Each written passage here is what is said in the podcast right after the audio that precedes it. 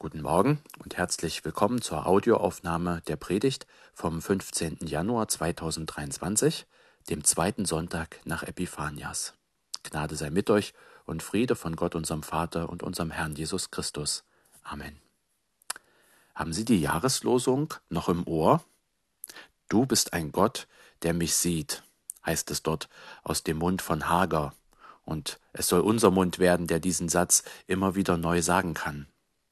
Aber haben Sie sich mal gefragt, wie es wäre, wenn es umgekehrt mal wäre, wenn nicht Gott nur uns sieht, sondern wir auch einmal Gott sehen könnten? Nur für einen kurzen Augenblick, auch vielleicht einmal würde ja genügen, wenn man ihn einmal von Angesicht zu Angesicht sehen würde, das würde doch einiges verändern.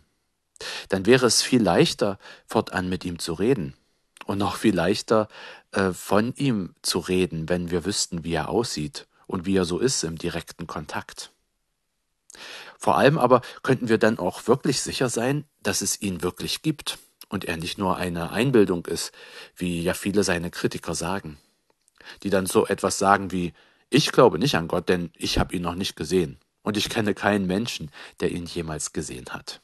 Dann könnten wir zumindest sagen, doch, ich habe ihn gesehen, von Angesicht zu Angesicht, mit meinen eigenen Augen. Und so ein Denken, das haben nicht nur wir oder zumindest einige von uns, sondern das hatten auch schon damals die Israeliten. Wäre es nicht schön, diesen Gott auch mal zu sehen, von, eigen, von, von Angesicht zu Angesicht, diesen Gott, der uns erwählt hat, der uns aus Ägyptenland geführt hat, der uns das Gesetz gegeben hat, der uns in das gelobte Land hineingeführt hat, der all das für uns getan hat, aber wir haben ihn noch nie gesehen von Angesicht zu Angesicht. Und Mose, der Führer der Israeliten durch die Wüste, der traut sich, diese Frage einmal stellvertretend auch an Gott zu stellen. Ganz persönlich im Gespräch fragt er es. Und die Antwort darauf, die hören wir in dem Predigtext von heute aus dem zweiten Buch Mose im Kapitel 33. Und Mose sprach zu Gott, Lass mich deine Herrlichkeit sehen. Und Gott sprach, ich will vor deinem Angesicht alle meine, all meine Güte vorübergehen lassen und will ausrufen den Namen des Herrn vor dir. Wem ich gnädig bin, dem bin ich gnädig. Und wessen ich mich erbarme, dessen erbarme ich mich. Und er sprach weiter, Mein Angesicht kannst du nicht sehen, denn kein Mensch wird leben, der mich sieht. Und der Herr sprach weiter, Siehe, es ist dein Raum bei mir, da sollst du auf dem Felsen stehen. Wenn dann meine Herrlichkeit vorübergehend, will ich dich in die Felskluft stellen und meine Hand über dir halten, bis ich vorübergegangen bin. Dann will ich meine Hand von dir tun, und du darfst hinter mir hersehen. Aber mein Angesicht kann man nicht sehen. Haben Sie die Antwort Gottes herausgehört? Gott hat Nein gesagt, zweimal sogar. Sein Angesicht kann und darf kein Mensch sehen, denn wer ihn sieht, der verliert sein Leben. Nicht einmal Mose darf ihn sehen, und das soll doch was heißen. Denn immerhin ist Mose diesem Gott schon einmal vorher persönlich begegnet, in dem brennenden Dornbusch, wo Gott ihm sogar seinen Namen gesagt hat. Immerhin verbrachte Mose mit Gott zusammen tagelang auf dem Berg Sinai. So lang war er dort, dass das Volk sich schon Sorgen gemacht hat, ob er jemals wieder zurückkommen wird. Und Mose war es auch, der dieses Gesetz und die vielen Gebote, die dort überliefert sind, direkt von Gott empfangen haben soll und es dann dem Volk persönlich mitgeteilt hat. Ein paar Verse vorher steht sogar dieser eine Satz, dass Gott mit Mose gesprochen habe, wie mit einem Freund. Und wer kann das schon von sich behaupten, so einen ziemlich guten, ziemlich engen Draht zu Gott zu haben? Warum also zeigt Gott diesem Mose nicht wenigstens einmal sein Gesicht? Im vorhergehenden Kapitel, da wird erzählt, dass die Israeliten sich sehr schwer getan haben damit, dass sie Gott nicht sehen konnten, dass sie ihn nicht anfassen konnten, dass sie ihn nicht vor sich hertragen konnten, wie andere Völker das getan haben in der Zeit damals. Alle Völker um sich drumherum hatten so einen Gott zum Anfassen, zum Anschauen, zum Niederknien, ja sogar um darum her herumtanzen zu können. Sie haben sich dann Tempel gebaut, in denen diese Figuren zum Anfassen dann auch ein festes Zuhause bekommen haben. So etwas wollten sie auch, so etwas wie alle anderen auch haben, einen anfassbaren Gott. Und Moses Bruder, Aaron, der erfüllt ihnen diesen Wunsch, sammelt allen Schmuck ein, lässt ein goldenes Kalb anfertigen und sagt, hier, jetzt habt ihr ein Abbild von unserem Gott, das könnt ihr in eure Mitte stellen, das könnt ihr vor euch hertragen und ihr könnt sogar darum tanzen. Aber Gott gefiel diese Idee überhaupt nicht. Denn er hat er, er möchte nicht, äh, dass er sein, dass, dass er in eine Form gegossen wird. Er will kein Deko-Element sein, mit dem man sich schmückt oder mit dem man sogar eine Parade anführt. Schon gar nicht will er, dass die Leute um seine Nase herumtanzen. So sehr hat er sich geärgert, dass er zu Mose gesagt hat, der ja immer noch auf dem Berg saß, dieses ganze Volk, das will ich vernichten und ich will nochmal neu anfangen mit dir, Mose, mit deinen Nachkommen. Und dann kommt diese Passage, wo Mose ihn dann überredet, den Israeliten die Treue zu halten. Denn was sollen denn die anderen Völker über diesen Gott sagen, der nicht mal seine Versprechen einhält, die er Abraham, Isaak und Jakob gegeben hat? Dann haben doch seine Feinde allen Grund, über ihn zu lästern. Und dann sagt Mose, äh, überredet Mose Gott, dass Gott ihm, ähm, dass das Gott nicht, dass das Volk vernichtet, sondern diesem Volk die Treue hält. Gott hört auf Mose. Gott lässt sich von Mose überreden. So eng und vertraut sind die beiden miteinander. Und nicht mal dieser eng vertraute Mose darf Gottes Gesicht sehen. Stattdessen sagt Gott zu ihm, ich werde an dir vorübergehen. Meine Güte und meine Herrlichkeit, die werden an dir vorüberziehen. Und während das passiert, werde ich meine Hand über dir halten und ich werde meinen Namen ausrufen. Und erst dann, wenn es diese Herrlichkeit vorübergezogen ist, dann darfst du mir hinterher schauen. Man fragt sich vielleicht, warum macht Gott das so kompliziert? Warum stellt er sich nicht einfach direkt gegenüber von Angesicht zu Angesicht, sondern zieht so umständlich an ihm vorbei? Vielleicht, so dachte ich, liegt es daran, dass Gott Mose schützen will.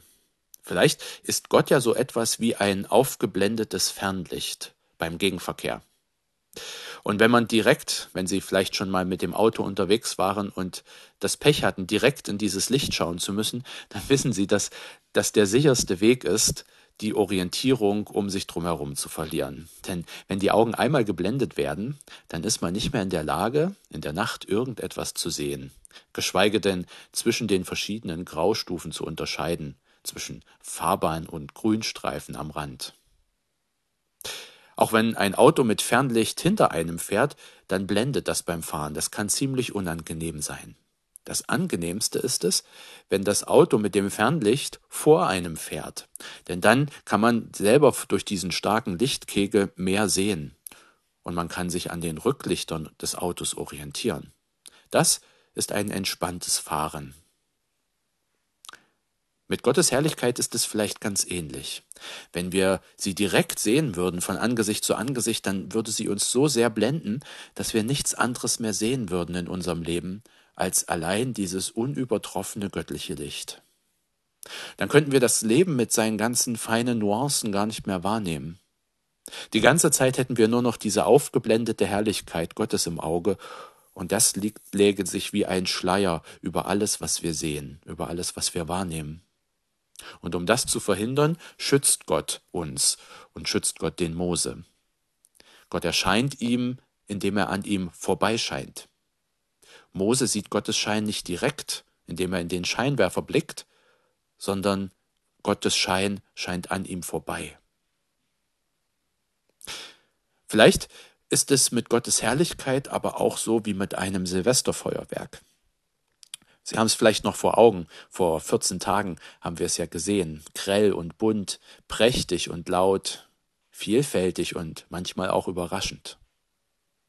Und so ein Feuerwerk lässt sich am besten aus der sicheren Entfernung bewundern.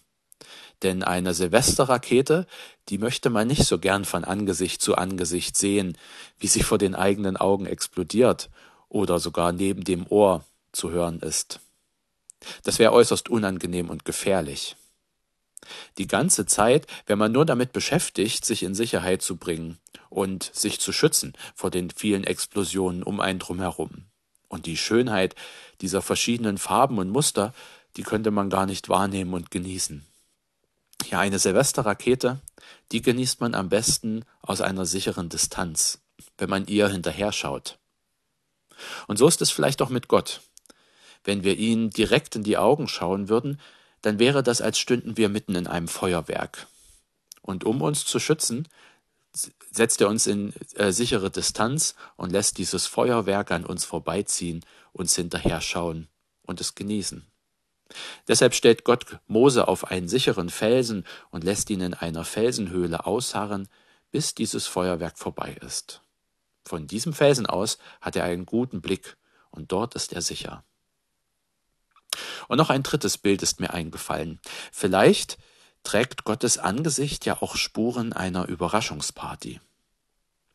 Bei einer Party ist es ja so, dass man sich dort ziemlich ausgeschlossen fühlen kann, wenn die vielen Eingeweihten irgendetwas Geheimnisvolles vorbereiten. Dann ist man gefühlt der Einzige, der keine Ahnung hat davon, was passiert. Dann sieht man die vielen Leute, die irgendwas vorbereiten, die in einen Raum hineinhuschen und man selber darf nicht mit hinein. Gefühlt der Einzige, der alles verpasst. Dann werden dort verhüllte Dinge auf den Armen getragen, dann werden Kisten hineingeschoben und niemand verrät einem, was denn dort passiert, was die dort tun, warum die alle so beschäftigt sind und miteinander tuscheln. Aber wenn du dann zufällig und ahnungslos diesen Raum betrittst, dann regnet auf einmal das Konfetti auf deinen Kopf und es fällt dir wie Schuppen von den Augen. An dieser Party haben sie die ganze Zeit gearbeitet. Die vielen Menschen, die bereiten dir eine überraschend überwältigende Freude. Und die erschlägt dich regelrecht, wenn du sie siehst. Vielleicht ist es mit Gottes Angesicht genauso, dass er es verhüllt, wie man eine Überraschungsparty verhüllt. Dass er sagt, ich bereite da was vor, das wirst du noch sehen, aber erst, wenn du in meinem Reich angekommen bist. Und vielleicht ist es dann so, dass wir nach dem Tod in einen dunklen Raum treten, erstmal gar nicht sehen, was dort vor sich geht, und plötzlich regnet das Konfetti oder was auch immer Gott sich dort einfallen lässt, auf uns nieder, und wir finden uns mitten in einer Party wieder. Jetzt aber ist noch keine Zeit für Party, sondern jetzt ist Zeit für Vorbereitung, für Geheimnistuerei und für Rätsel. Gott hat dem Mose sein Angesicht nicht gezeigt. Nicht mal dem Mose. Er hat sich verhüllt, um Moses Augen nicht zu blenden, um seine Ohren zu schützen, um die große Überraschung nicht zu verderben, die er vorbereitet. Er zeigt sich verhüllt aus sicherer Entfernung, im Vorbeigehen, nur erkennbar, wenn man ihm hinterher schaut. Aber ein paar, Jahr, paar, paar hundert Jahre später hat er sich dann doch gezeigt ohne Feuerwerk, aber dafür mit einem hellen Stern. Jahrelang wuchs er unerkannt auf, hielt sich verborgen, bis er dann die Weltbühne betrat. Auf einer Hochzeitsparty, so erzählt es das Evangelium von heute im Johannesevangelium, im zweiten Kapitel, auf dieser Hochzeitsparty verbrachte er sein erstes Wunder, Wasser zu Wein. Hier zeigt Gott nicht nur einem Menschen exklusiv sein Gesicht, sondern jedem, der es sehen will. Und die Gesichtszüge von diesem Jesus zu überliefern, das war seinen Anhängern damals offenbar gar nicht so wichtig, obwohl sie ihn mit eigenen Augen gesehen haben. Wichtiger war es, von seinem Wesen zu erzählen, von seinen Taten und von seinen Worten zu berichten. Und vor allem seinen Namen in die Welt hinauszutragen. Jesus Christus. Und das Wort ward Fleisch und wohnte unter uns. Und wir sahen seine Herrlichkeit, eine Herrlichkeit als des eingeborenen Sohnes vom Vater, voller Gnade und Wahrheit. Möge diese Herrlichkeit in dein Leben hineinstrahlen, in deine Dunkelheit hinein und sie erhellen, und möge sie deine Freude aufdecken, jetzt und diese ganze Woche über. Amen.